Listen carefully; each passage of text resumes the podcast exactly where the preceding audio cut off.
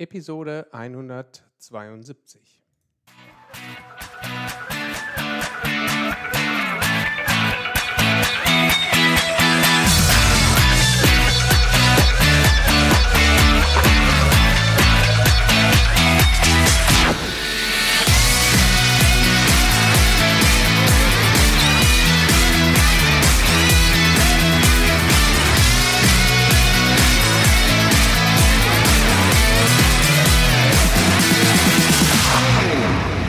Herzlich willkommen beim Zukunftsarchitekten, der Projektmanagement-Podcast für Entscheider.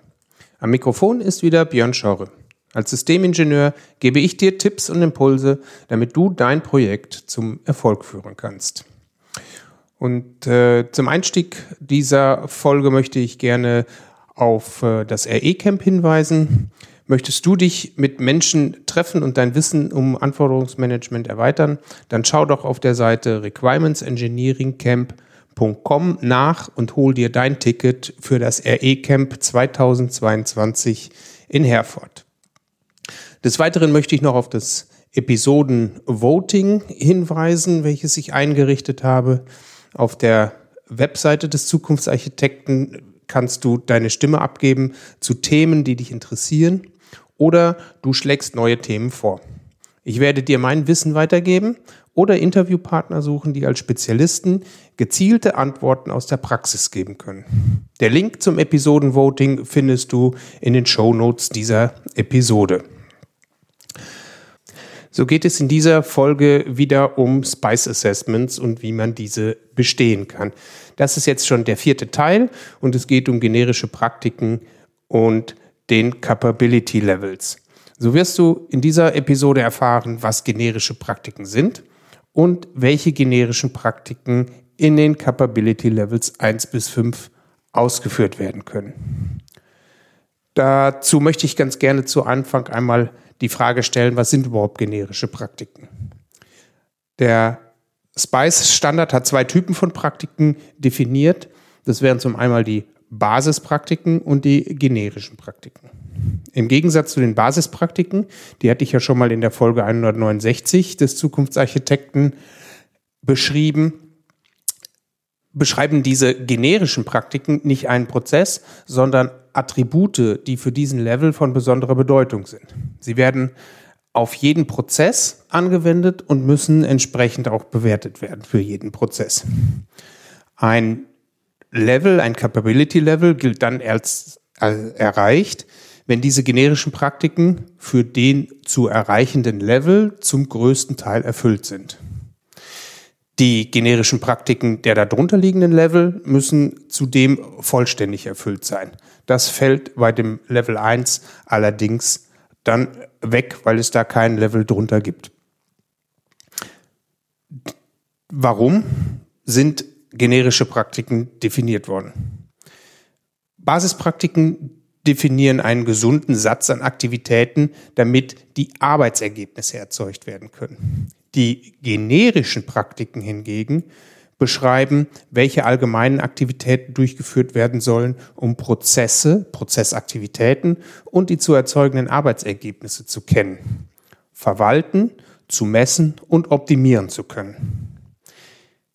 Die generischen Praktiken sollen damit helfen, die Prozesse nicht nur auszuführen, sondern auch an die Mitarbeitenden im Projekt kommunizieren zu können.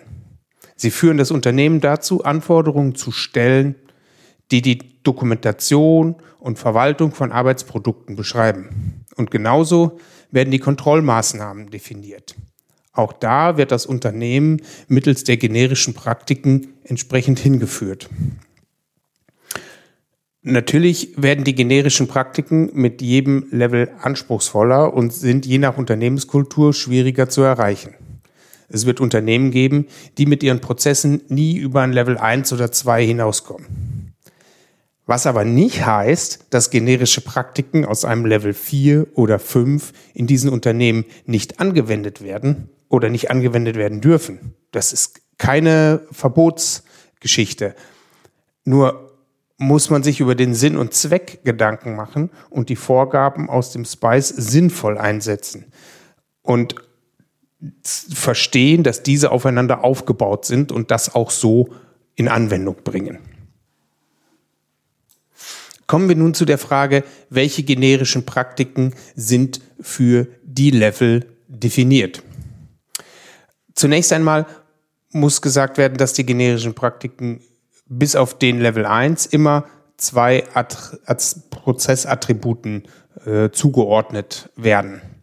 Das eine Prozessattribut ist eher prozessorientiert oder Definition, also eine Definition, und das zweite eher arbeitsproduktorientiert oder sorgt sich um die Ausführung des, der Prozesse. Je nachdem, welche Arbeitsprodukte im Fokus stehen, kann dies unterschiedlich schwer zu greifen sein, also kognitiv zu verstehen sein. So sind auf Level 2 eher die Arbeitsergebnisse der täglichen Arbeit gemeint, die auch an den Kunden ausgeliefert werden können. Dazu zählen zum Beispiel Dokumente, Pläne, Hardware, Software oder natürlich auch das ganze Produkt, wenn es sich um ein mechatronisches System handelt. Auf Level 3 bis 5 sind es eher die Prozesse, die gemessen oder verbessert werden sollen. Und wo dieses dann auch kontrolliert und aktiv optimiert werden kann. Ich möchte nun auf die Prozessattribute eingehen. Allerdings werde ich die generischen Praktiken nicht alle im Einzelnen nennen, da es sonst den Rahmen des Podcasts sprengen würde. Ich versuche aber schon zu erläutern, welche Aspekte der jeweiligen generischen Praktiken zu diesen Prozessattributen gehören. Und wichtig, wichtiger ist mir die Erwähnung, wie dieses dann im Unternehmensalltag eingebunden werden kann. Das soll dann ganz zum Schluss, nachdem ich das einmal so alles vorgestellt habe, auch noch erfolgen. Kommen wir zum ersten Level, dem Level 1. Da gibt es, wie gesagt, ein Prozessattribut, nämlich PA 1.1 und das nennt sich Prozessdurchführung. Hier geht es erstmal nur um die Realisierung der Prozesse und die ähm, Erzeugung der Prozessergebnisse. So muss man es genauer bezeichnen. Es muss also im Unternehmen ein Prozess bekannt sein, nach dem man arbeiten möchte. Der muss noch nicht mal aufgezeichnet oder dokumentiert sein. Wobei das natürlich extrem weiterhilft, wenn man das machen würde.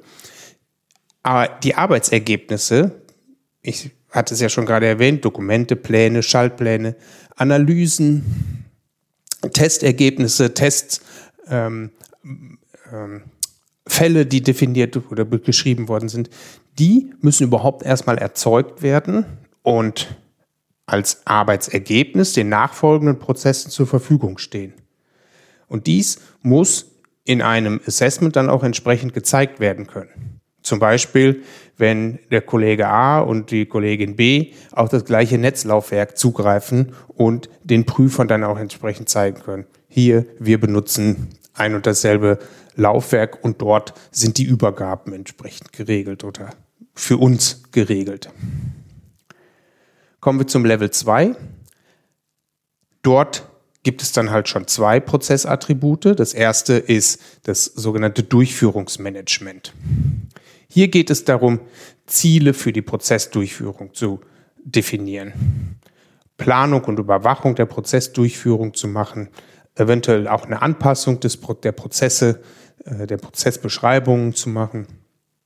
Zustände und Befugnisse sind definiert und Mitarbeiter stellen entsprechende Ressourcen für die Durchführung der Prozesse bereit. Der Projektleiter muss unter anderem auch dann die Schnittstelle zwischen den Prozessbeteiligten entsprechend managen, sodass dort Informationen fließen können. Das zweite Prozessattribut ist das PA 2.2 und nennt sich Arbeitsproduktmanagement. Es geht hier um die Anforderung an Artefakte zu definieren. Also wann ist ein Artefakt so qualitativ gut, dass man das von einem Unternehmen her auch freigeben kann oder äh, veröffentlichen kann. Die Anforderungen an die Dokumentation müssen erstellt werden. Zum Beispiel, da muss eine Historie rein oder äh, da muss noch ein, Disclaimer vorne rein ähm, es müssen irgendwelche Layouts eingehalten werden und so weiter. Also das sind jetzt so Sachen, die das Arbeitsprodukt an sich managen. Oder die Farbe von dem Gehäuse ist vielleicht schon mal definiert worden. Das ist ja auch ein Arbeitsprodukt. Läuft dann natürlich auch gleichzeitig wiederum als Anforderung an das Produkt selbst, aber ne, es könnte auch sein, dass das halt so im Vorfeld schon definiert worden ist. Ja, und dann müssen die Antwort Arbeitsprodukte identifiziert werden, müssen dokumentiert werden äh, welche Arbeitsprodukte wir denn jetzt in diesen ganzen Prozessen haben und wo die dann abgelegt werden. Ja, und dazu zählt natürlich auch die Überprüfung und Anpassung der Arbeitspakete, also sprich mit Reviews und eventuell Korrekturschleifen, die dann gezogen werden müssen. Im Level 3 haben wir das Prozessattribut 3.1 Prozessdefinition. Es geht jetzt hier in diesem Level 3 darum, dass ein Standardprozess definiert ist für das ganze Unternehmen oder für diese Organisationseinheit, in dem dieses Entwicklungsprozess Projekt durchgeführt wird. Die Prozesse sollten in die Wertschöpfungskette eingebracht sein und entsprechend ein Zusammenwirken darstellen. Rollen und Kompetenzen für die Durchführung dieser Standardprozesse sind definiert. Das heißt also nochmal zu diesen Prozessen, zu diesen Standardprozessen, da steht dann irgendwo, hier muss die Rolle äh, Hardwareentwickler oder Layouter oder Softwareentwickler eingesetzt werden. Und die Kompetenzen sind definiert. Das heißt also, es ist bekannt, wenn ich hier einen Softwareentwickler einsetze, dann muss der Java können oder der muss C können oder das ist ein, äh, Embedded Linux Entwickler. Also solche Kompetenzen sind definiert und zu diesen Standardprozessen jeweils zugelingt. Damit die Prozesse ausgeführt werden können, ist eine Infrastruktur und Arbeitsergebnisumgebungen äh, zu ermitteln, damit die Kollegen, die da jetzt eingesetzt werden, auch diese Prozesse ausführen können. Und zu guter Letzt ist in diesem Prozessattribut 3.1 auch gefordert, dass Methoden für die Überwachung dieser, der, der Effektivität bestimmt werden, damit ich herausfinden kann, habe ich die Prozesse jetzt gut eingesetzt, gut ausgeführt oder eben nicht. Ähm, bis zum Level 2 sind es die Prozesse, die sich das Projekt oder die Organisation Einheit selbst überlegen konnte. Ab Level 3 ist es so, dass es um die Prozesse geht, die für das gesamte Unternehmen gelten sollen. Und daher auch der, der Begriff der Standardprozesse. Eine Prozesslandkarte hilft hier bei, bei einem Assessment dann auch gut als Einstieg und als Darstellung der, der Wertschöpfungskette, sodass sich die Assessoren dann ein Bild machen können, worum geht es da jetzt eigentlich? Wie hat sich das Unternehmen aufgestellt? Wie sind die Prozesse? Für die Ausführung sind nicht mehr nur Personen zu benennen, also Kollege A macht dies und Kollege B macht das, sondern es sind zum Anfang auch die Rollen zu kennzeichnen und entsprechend die Kompetenzen zu bestimmen, die notwendig sind, um einen Prozess auszuführen. Der und der Wissensstand der Mitarbeiter, die jetzt in einem Projekt zum Einsatz kommen, ist auch entsprechend zu dokumentieren, sodass das dann äh, nachgewiesen werden kann, dass sowas auch gemacht worden ist. So, und dann gibt es das nächste Prozessattribut, das ist 3.2 Prozessanwendung. Hier geht es jetzt darum, den Prozess, diesen Standardprozess für das Projekt anzuwenden. Es müssen die Rollen mit Personen äh, besetzt werden und das muss auch entsprechend bekannt gegeben werden im Projekt. Die Qualifikationen müssen eventuell durchgeführt werden, falls da noch irgendwo was fehlt. Also ja, wir brauchen einen Linux-Entwickler und ups, wir haben gar keinen Linux-Entwickler. Dann muss jemand eingestellt werden oder eine Qualifikation durchgeführt werden, eine Schulung gemacht werden, damit dieser Mitarbeiter dann auch das entsprechend äh, ausführen kann, was da benötigt wird. Ja, Ressourcen, Mitarbeiter und Informationen für die Prozessdurchführung sind bereitzustellen. Das bedeutet, ich brauche ähm, auf der einen Seite natürlich die Mitarbeiter, die dort äh, äh arbeiten sollen, aber auf der anderen Seite auch ähm, Räumlichkeiten eventuell. Ich brauche äh, äh, Entwicklungsumgebungen, die bereitgestellt werden müssen, äh, damit ich einfach diesen Prozess durchführen kann. Ich brauche äh, Zugriffe auf Netzwerkinfrastruktur und vielleicht irgendwelche anderen Dokumentationsmöglichkeiten wie ein Wikisystem oder ähm, sowas in der Art. Und es müssen Daten erhoben werden, die eine Analyse des angewendeten Prozesses zulassen.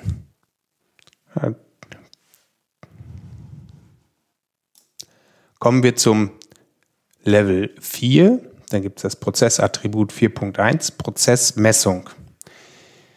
Hier geht es darum, Herr, zum, zu definieren, welche Informationen werden im Prozess benötigt, um zu wissen, welche Unternehmensziele mit diesem Projekt verfolgt werden. Ich muss für jeden Prozess aus dem Unternehmensziel ein Ziel festlegen und Kennzahlen definieren, damit ich diese Ziele, die ich diesem Prozess zugewiesen habe, auch entsprechend messen kann.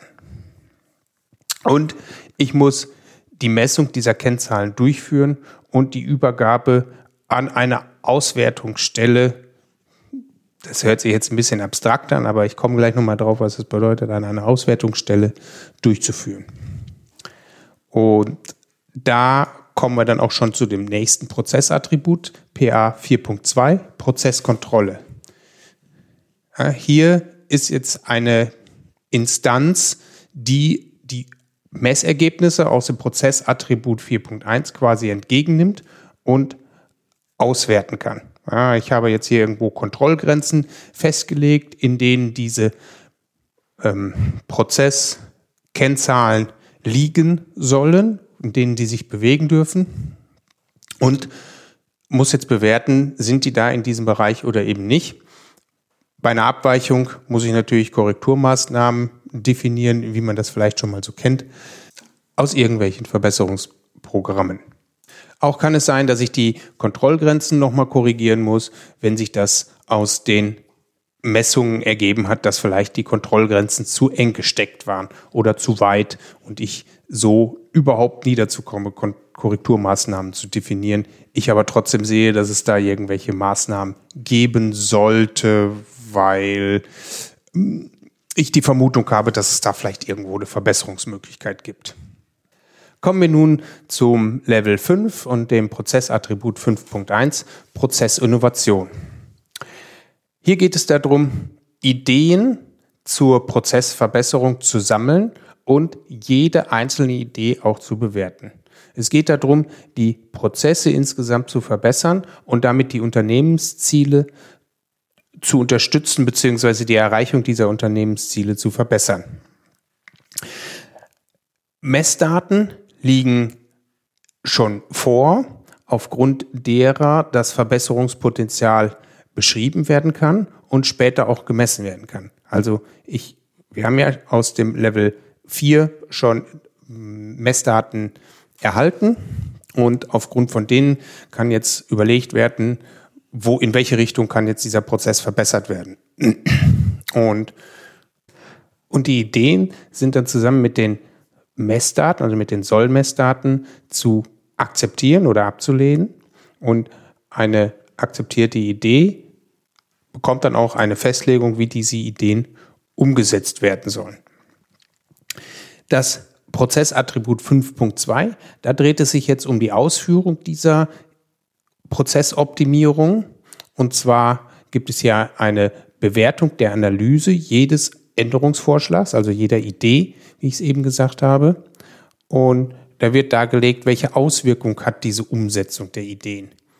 Und dann geht es darum, diese Ideen umzusetzen und in definierten Zeitraum die Messdaten erneut zu erheben, um die Wirkung dieser Änderung, dieser Prozessoptimierung nachzuweisen.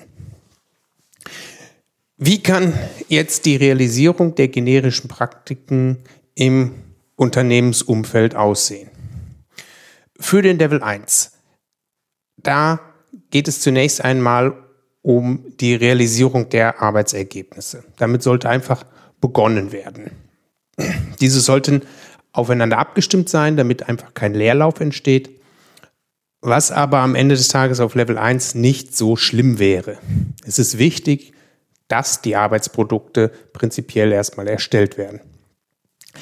Für den Level 2, da ist es so, das wird schon von anderer Seite gefordert, dass Prozesse beschrieben werden, zum Beispiel in irgendwelchen ISO-Standards. ISO 9001 äh, nur mal als Beispiel genannt. Und diese sind in einer Prozesslandkarte dargestellt. Dies hilft ungemein für ein Projekt. Wobei dieses Projekt oder diese Organisationseinheit sich auch eigene Prozesse ausdenken kann. So gibt es einen Plan, wie die Arbeitsprodukte dann ineinandergreifen welcher Mitarbeitende wofür zuständig ist und wie die Projektleitung dies zu managen hat, damit alle Kollegen und Kolleginnen an die benötigten Informationen kommen. Gleichzeitig sollten aber nun auch die Arbeitsprodukte mit Historien versehen werden. Dies aber bitte sinnvoll. Ich habe schon mal Präsentationen gesehen, wo dann auch ganz viele Historieneinträge drin standen. Aber diese wurden üblicherweise immer nur einmal verwendet und dann waren diese ganzen Historieneinträge da ähm, irrelevant. Und falls dann da doch mal eine Version erzeugt werden muss, dann kann man auch diese ganze Geschichte in eine ähm, Dateien, in den Dateinamen äh, verstecken und das reicht dann üblicherweise schon aus. Level 2, hier sollte ich aber auch schon mal über Reviews nachdenken und diese auch entsprechend durchführen. Sprich, nicht nur äh, Schaltplan-Reviews und äh, Quellcode-Reviews, sondern auch im Vorfeld schon dass die Überprüfung von entsprechenden Artefakten wie Pflichtenheft und Lastenheft, äh, dass die schon mal überprüft worden sind. Auch Architekturdokumente oder Modelle sollten einem Review unterliegen. Einfach um die Arbeitsproduktqualität sicherzustellen und langfristig zu erhöhen. Für den Level 3, hier geht es jetzt darum, die Prozesse, die angewendet werden, aus dem Standardprozessportfolio des Unternehmens zu entnehmen.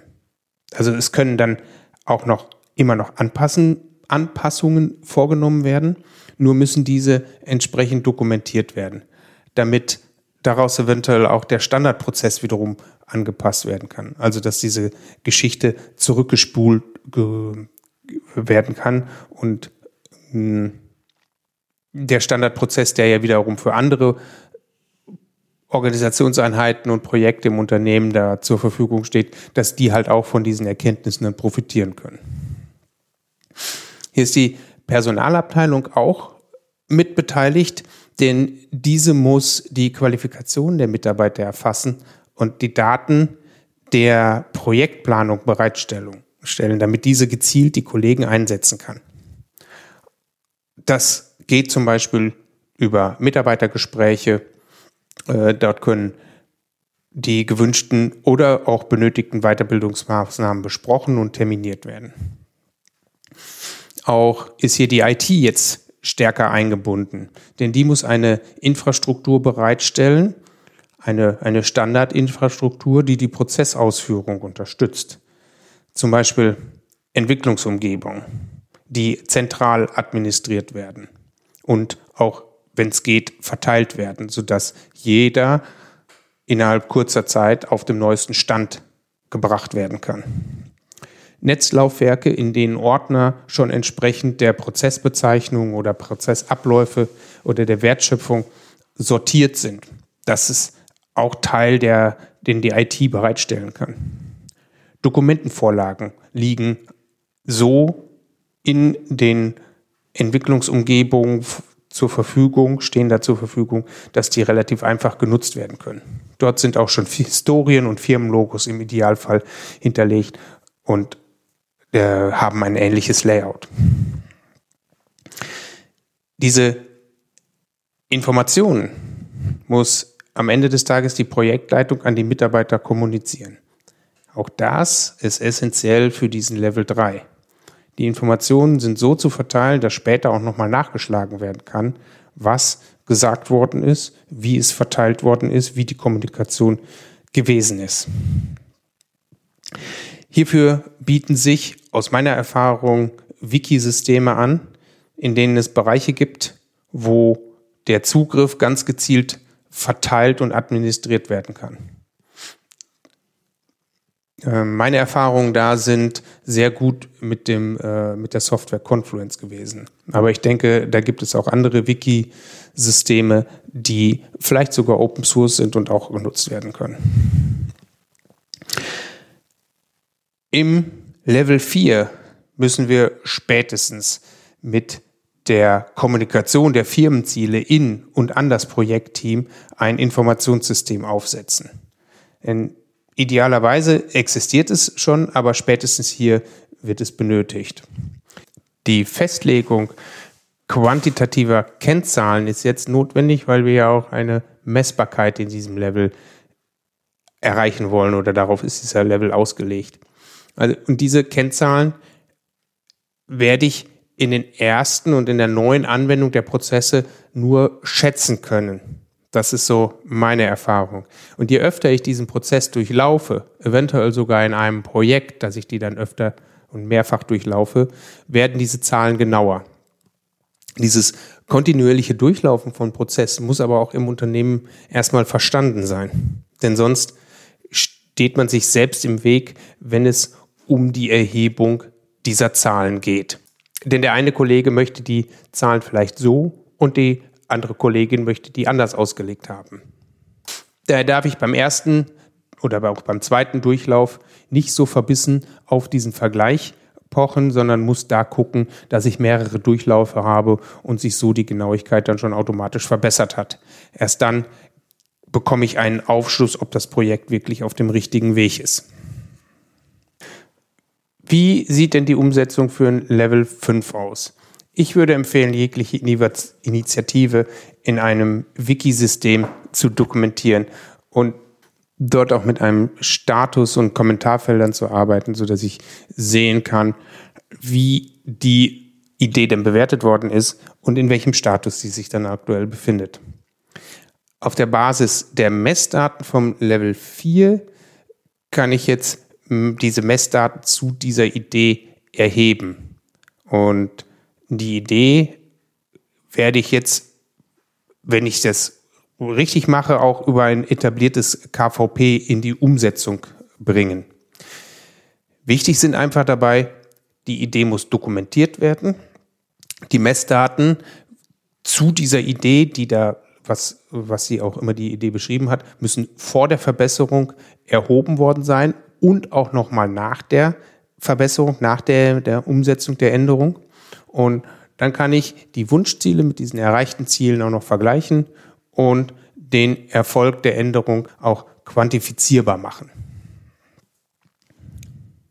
Zusammenfassend zu der heutigen Episode nochmal drei Tipps oder drei Hinweise von mir, die generischen Praktiken, die ich hier heute beschrieben habe, das sind Indikatoren für die Fähigkeit eines Unternehmens, Prozesse zu organisieren und auszuführen. Sie helfen bei der Auslegung, weil sie Hinweise auf relevante Aspekte eines Prozesses geben. Und sie stellen Möglichkeiten bereit, um diese Prozesse zu bewerten. Und was ich jetzt auch nochmal bei der Aufarbeitung dieser Folge hier bemerkt habe, sie sind eigentlich gar nicht so schwer zu verstehen. Aber es muss jemanden von der Unternehmensführung geben, der oder der von der Unternehmensführung beauftragt worden ist und den Rücken frei bekommt, diese Praktiken umzusetzen, ihre Umsetzung einzufordern und äh, darauf zu achten, dass halt auch diese Messungen und Maßnahmen dann umgesetzt werden. Und wird das dann konsequent gemacht, zahlt sich dies in einem sehr viel reibungsloseren und vielleicht sogar noch, ähm, was auch wichtig ist, einen vorhersagbaren Projektablauf aus.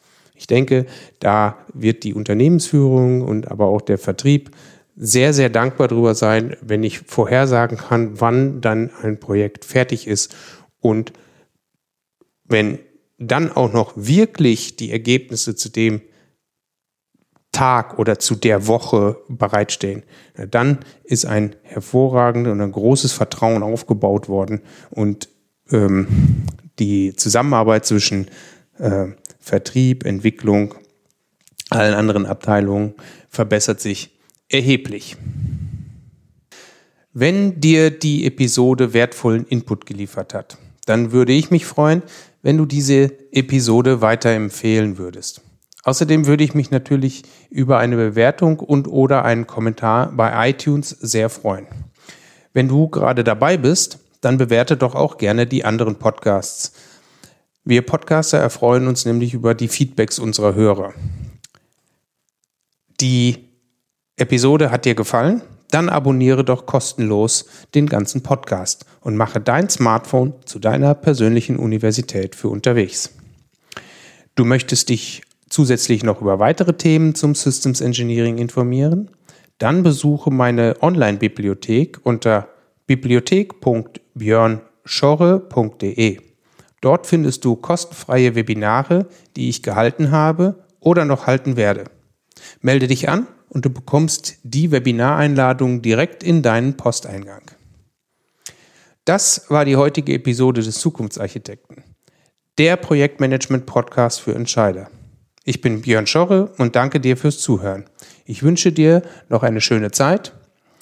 Hab viel Spaß, was immer du auch gerade machst. So sage ich Tschüss und bis zum nächsten Mal.